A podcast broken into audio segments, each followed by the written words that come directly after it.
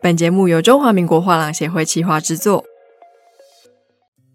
Hello，欢迎收听艺术生鲜 ART TAIPEI Live Talk，我是主持人王维轩 Vivi。那我们上一集聊到了巴塞尔这个城市跟这个展会许多的相关资讯跟景点介绍嘛，非常受欢迎。那我们要兑现我们的承诺，这一集呢会分享这次展会的不管是市场分析、参展的艺术家，还有一些全球性议题跟大家分享。那我们同样邀请到的呢是中华民国画廊协会的陈静莹副理事长。各位听众，大家好。我们补充一下，他也是尊彩艺术中心的总经理。那副理事长，我们上一集节目非常精彩哦。那我们今天想要请您带着听众更进一步的走进 Art Basel in Basel 这个展会。那首先呢，我们想要请副理事长来介绍一下，哎，这次参与展会的这些展商、这些画廊们。我们通常会从他们带来的作品风格来观察一下市场的走向嘛？那么请副理事长跟我们大家分享一下？Art Basel in Basel 这个这么好的艺博会，它几乎是全球的藏家或者是各个可能画廊业者，其实他都非常关注的。那所以说，他每年他所展出来的这些作品，其实它几乎可以作为一个我们可以去记录下来二十一世纪很重要的艺术市场的一个发展，以及可能一个艺术史的一个轨迹。这样，那我但连续。第十一年到阿巴索去参观的时候，其实我觉得它每年会有一些些变化，但是大家也不要去想象说好像每年都在变，其实也不可能。哦，那这十年来，它大概就是可能有一部分的作品，可能慢慢你会觉得它有稍微没有那么多画廊在展，啊，也没有那么受关注，但是也会有一部分你会觉得开始加入了一些三四十岁的这种艺术家，他们开始上位了，哦，就开始上来了。那也开始有一些可能特殊的一些材质，或者是某一些。展出的媒体，比如说录像的作品越来越多，那或者是可能一些特殊的议题的一些作品也越来越多，那它可能会有些转变。但是当然维持在说，比如说你在二零一二年的时候，我们大家都还是很关注这些巴斯基亚啊，或者是像比如说 Andy Warhol 啦、Picasso 啦、Losco 这个，到现在当然还是都是一样的。你可以肯定的是说，基本上一些重要的国际大师，比如说路易斯布尔乔亚。做大蜘蛛雕塑的那位很知名的女艺术家，嗯，然后或者是说，你觉得说像 Roscoe 的图啦，Bastis 的这种图，从十年前到现在来讲，它永远都是大家最关注的。大家一进去展场，都很想要赶快看到这些大师的作品。那当然，它也是很多藏家他会去追逐的。只是说，因为很多大师的作品，其实它也会渐渐的数量越来越少。所以你可能不会像以前一样看到这么的多，有些比如说 Andy Warhol，我觉得他现在作品也没有以前那么的多。然后或者是说 Basquiat 的作品，因为大家知道我们的天皇周杰伦，他非常喜欢 Basquiat 的作品。是。那么今年因为整个欧洲也都是他的大展嘛，像比如说在巴塞尔的 Foundation Bell，他的这个美术馆展。巴斯基亚，他这一生很重要的八张大作品，他年轻时候画的。那么在巴黎的 LV Foundation，就是 LV 的基金会，也在展他的超级大展，就是巴斯基亚跟 Andy Warhol 的大展。所以可能这些大展已经借走了非常多的作品。所以今年在 Art Basel in Basel，我觉得巴斯基亚作品就没像以前这么多哈，我觉得比较多。然后再来是它价钱已经非常非常高了，所以可能也是非常的稀有这样子。那当然在整个巴塞尔里面，除了看大师的以外，其实很多人也会去关注一些可能你觉得你能够买到这些当代艺术家。我想很多人去也是希望说看能不能也收哦，但很多机构也特别要去这个地方去挑作品。所以这些当代艺术家，其实我觉得他会是巴塞尔里面其实每年每年一直不断的在创造惊喜，也去创造关注里面很重要的内容。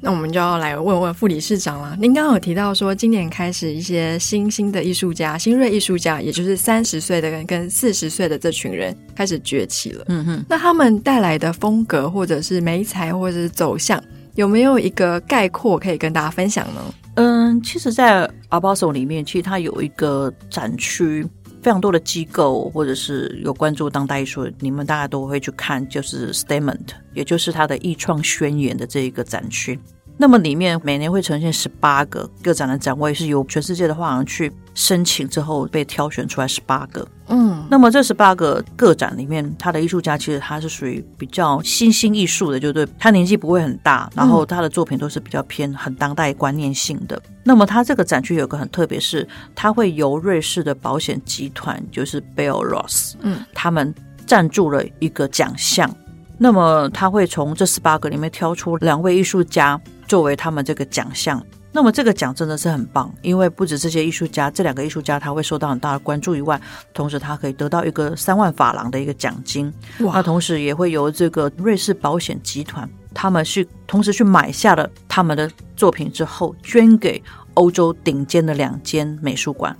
而且这两个艺术家还可以在这个美术馆举办个展。很棒吧？天哪，这个配套这是真的很不错哎，根本就是像中大乐透一样，非常非常的好。那同时，因为我这连续十几年来去阿巴手，几乎我一直都非常关注这个展区的得奖艺术家。好几次我试着想要去挑作品，几乎都是在展前就会全部销售完毕了。天哪，对，所以其实他们真的是非常受到关注。当然，你要得这个奖也不是很容易的。像比如说，今年有两个得奖组。一个是美国的原住民，然后他叫做凯斯霍平卡 （Sky Hopika）。嗯，那其实他是作为一个艺术创作，同时他也是一个电影导演。那么他今年的这个作品的内容，其实他是以影像、录像的方式来呈现。里面的内容大致上讲的都是属于说美国跟加拿大他们这种区域的这些原住民，他们的生活如何在受到全球整个气候变迁啊，或者整个全球经济的一个影响之下的时候。那么这个时候，他们的生活的形态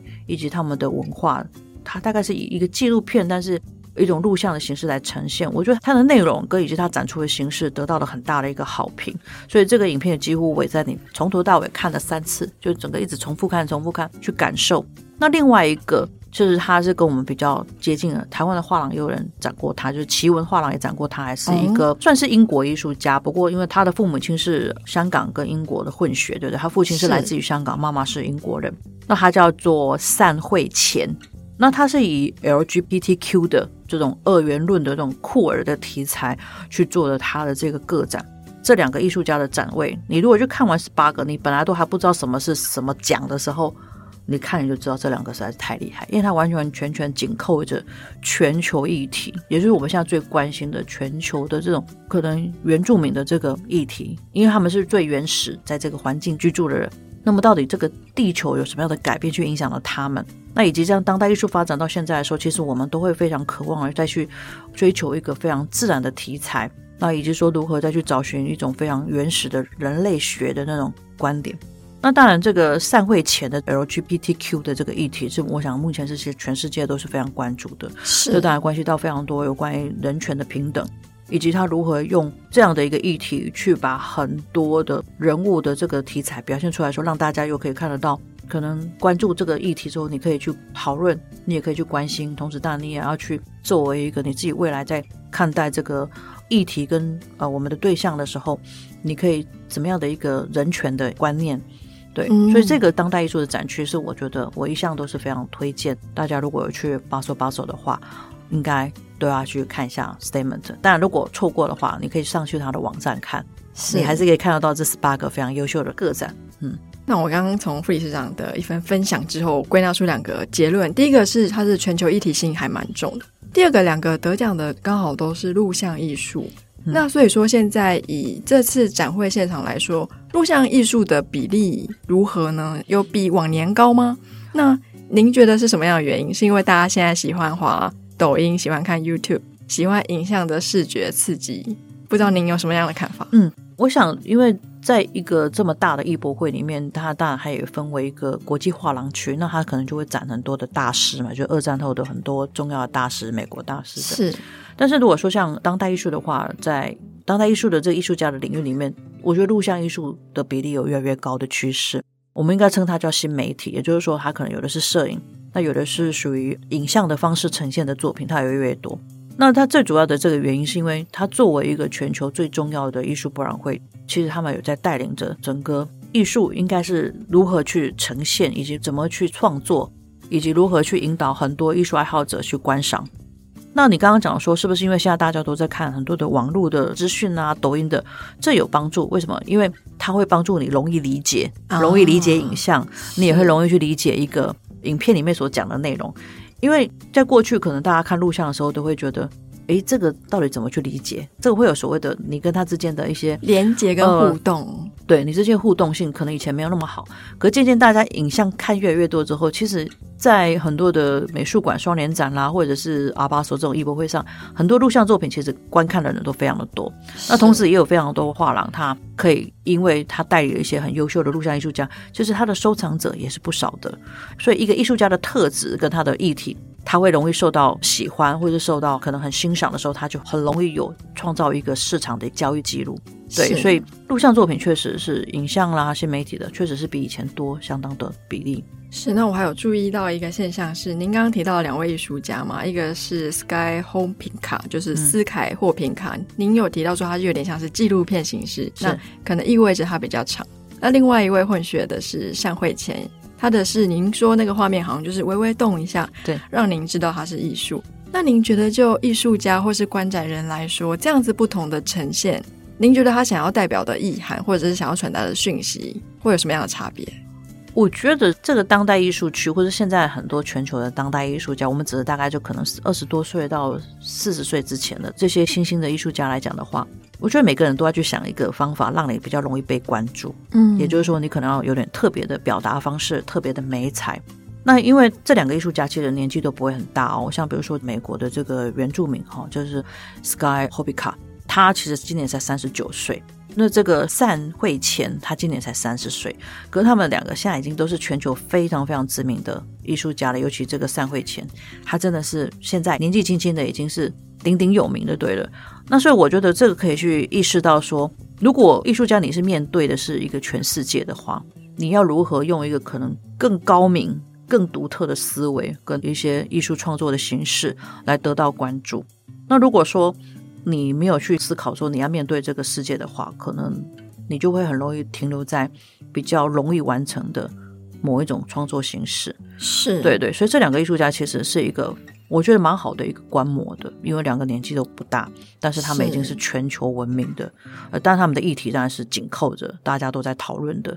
这些全球的现象，嗯，我有发现到一个现象，那就是他们两个都非常年轻。那我相信很多艺术家从一开始要学做艺术，一定从临摹开始。可是临摹也许只是一个基本功，你要怎么样融入自己跟国际？像这两位的得奖作品都是紧扣全球化议题，嗯，跟他自己特别的思维跟视角。所以说，不知道您会想要怎么样鼓励一些我们台湾本土的艺术家，在您看完这样子国际型的大展览之后。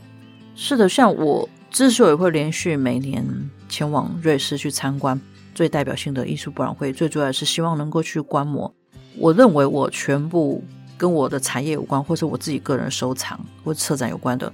我在巴塞学习一切啊，我在阿巴索学习这一切。那所以我自己有个体会，就是说，如果各个艺术家或是画廊有一个规划，说希望能够。在国际上参展啊，或者是可能你的市场也能够参与这个国际市场的话，我觉得大家要去讲互相能够理解的话题。嗯，比如说你现在在做的创作，你就要能够去跟全球现在正在发生的议题去对话，或者你可能要去关注，甚至你要去提出一个作品，或者提出一个议题，让大家来参与。等于说你有去做出了一个大家觉得值得讨论的，甚至觉得你的这个观点是很好的。嗯，好，那这是很重要的。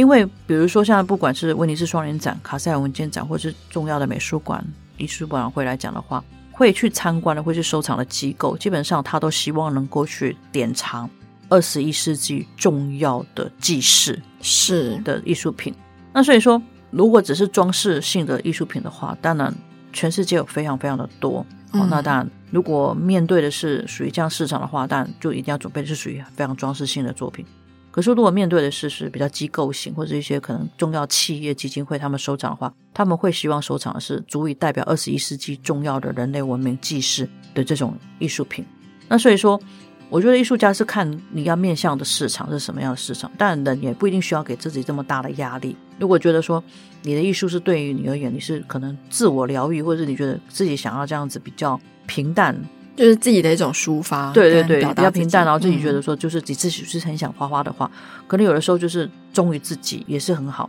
但是有些艺术家其实他是非常有企图心，他甚至甚至其实有非常大的愿景的。那么你要去关注全球议题，这是非常重要的，因为这样你的作品内容里面才会值得大家去关注跟可以去讨论。那同时你呈现出来的东西，可能也会代表着其实你可能有更先锋的思想在里面，那才会值得。被收藏，或者可能值得全球的策展人与美术馆来作为可能邀请参与展览的这样的一个程度。是，这回答我下一个问题。我下一个问题本来想要问的是，那艺术家在我们的议题性跟市场性要怎么样做取舍跟选择？他其实还是回到他自己本身嘛。对，因为很多艺术家或者是很多的画廊，当然会去想说，很多的作品不晓得到底什么样的风格比较容易卖。嗯，其实好不好卖，其实关系到你到底想要去面对什么样的客群。是对，如果你的客群。可能就是比较属于初入门，或者说可能都是一直比较属于艺术品对他作用，就是可能布置公司、布置家里的话，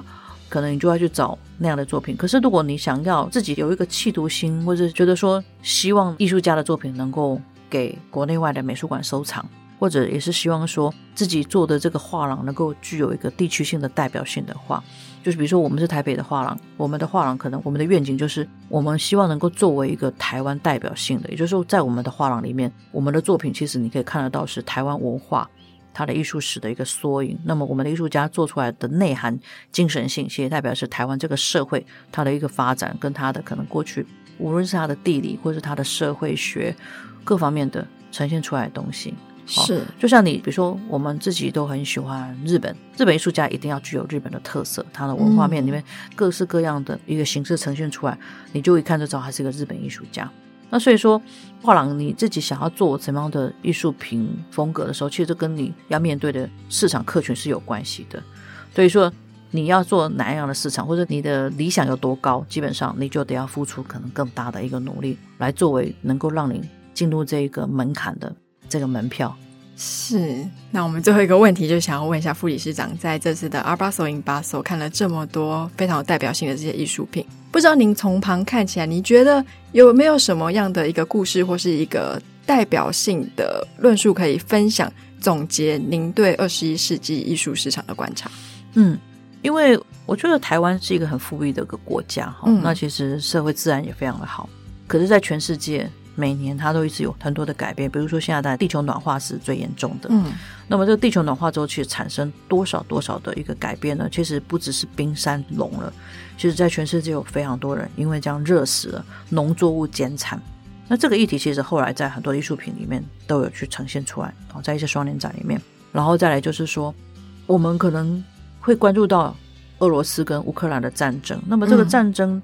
的这个背后，其实有非常多人，他其实非常渴望世界和平，但是这没有办法说世界就是一直都不是那么的和平。嗯，所以这个不和平，没办法得到这个和平的生活的这些很多的国家的人，很多的艺术家，其实他们会去做出很多关于世界和平的这些议题的作品。那这些都是可以在阿巴手里面来看到的。是，那所以说巴塞尔他作为一个。艺术博览会的一个领头羊，好，或者说一个很重要的标杆的时候，他就不会是只是说只关注市场，他们也会去规划非常多全球议题的，或者是一些很重要的艺术品的呈现方式。比如说他的 Omnibus，它就已经是等同是一个像双年展一样这么大型的一个展馆。那么里面的很多作品都是紧扣着非常多目前全世界各地，甚至可能一些弱势，比如说难民的议题，嗯，或者非洲文化的议题，让你可以看到很多。全球重要的大师的艺术家，但他做的是应该说算有点慈善哈，或者说其实他是有一点关怀世界的这样的一些艺术品，那真的是非常好。然后再来就是说，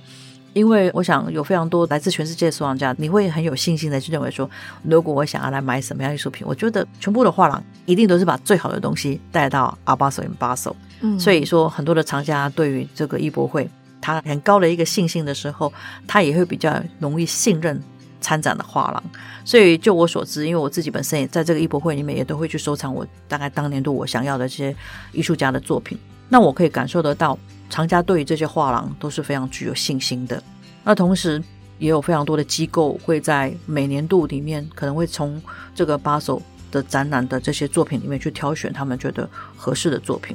那为什么连机构都会去肯定它？也主要是因为它的展览的水准跟它的整个形象其实是相当的好的。是对对。那所以说，其实一个艺术博览会要做得好，你平常真的是要去培养你的藏家群，不断的培养，所以他们这个艺术博览会不只是只有展期的时候开放，他们平常其实也办了相当多的活动，包括一些可能对藏家的一个服务，让他们的藏家其实可以从一个艺术小白，好，就双家小白之后，慢慢的哦，他就知道说可以开始怎么样去了解，怎么开始去参与这个艺术欣赏、艺术收藏。同时，他们也有一直不断的提供给很多的重要的机构，他们可以有非常好的艺术品的选项，可以在这个地方作为一个典藏。那所以说，我认为作为一个画廊业者，或者说我们对一个画廊协会，我们台北艺博来讲的话，我觉得 Art Basel 它的这个每年呈现出来的这些很好的一些展览，都是很值得我们去观摩的。嗯，我们再一次感谢我们的陈经理副理事长给我们这么丰富的分享哦。